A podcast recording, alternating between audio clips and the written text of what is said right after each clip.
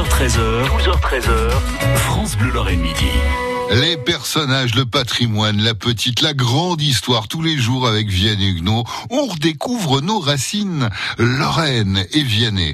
Cette semaine, c'est Musique du Monde et Festival Mosellan. Exactement, Philippe. C'est une semaine en toute logique que j'aurais dû vous faire en chantant et en dansant. Et puis, voyez, par pitié pour vos oreilles et vos yeux, j'ai décidé de me contenter d'une semaine en dix ans en racontant. Hein, je vous parle des festivals qui s'annoncent, qui démarrent pour certains, car la France bourgeonne. Les festivals poussent partout, rien qu'en Moselle. Hein.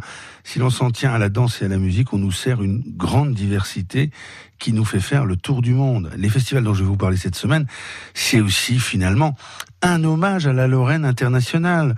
On verra des Russes, des Américains, des Sud-Américains, des Européens. Et on va commencer par les Argentins, l'Argentine, terre nourricière, mère nourricière, je devrais plutôt dire, du tango, qui n'est pas qu'une danse, hein, c'est une musique, une littérature, c'est une histoire, y compris une histoire politique d'ailleurs. C'est un état d'esprit, un art de vivre. Que fait vivre et vibrer l'association Abrazo Tango?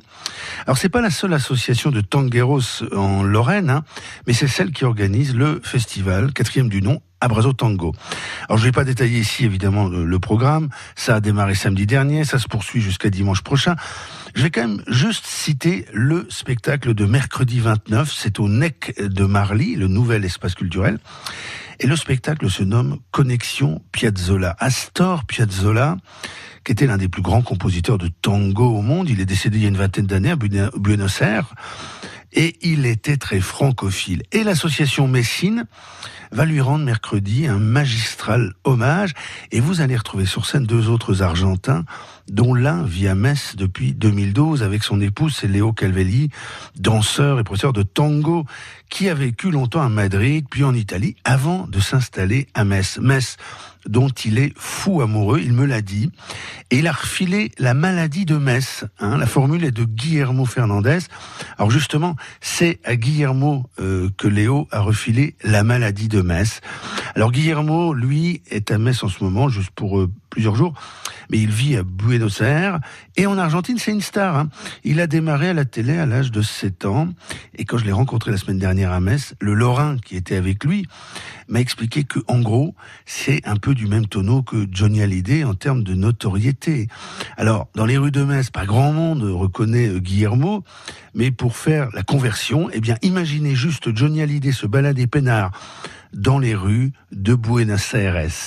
Alors, Guillermo m'expliquait qu'arrivant à Metz, il avait d'abord été frappé par l'immense richesse historique et patrimoniale de la ville, je le cite. Hein.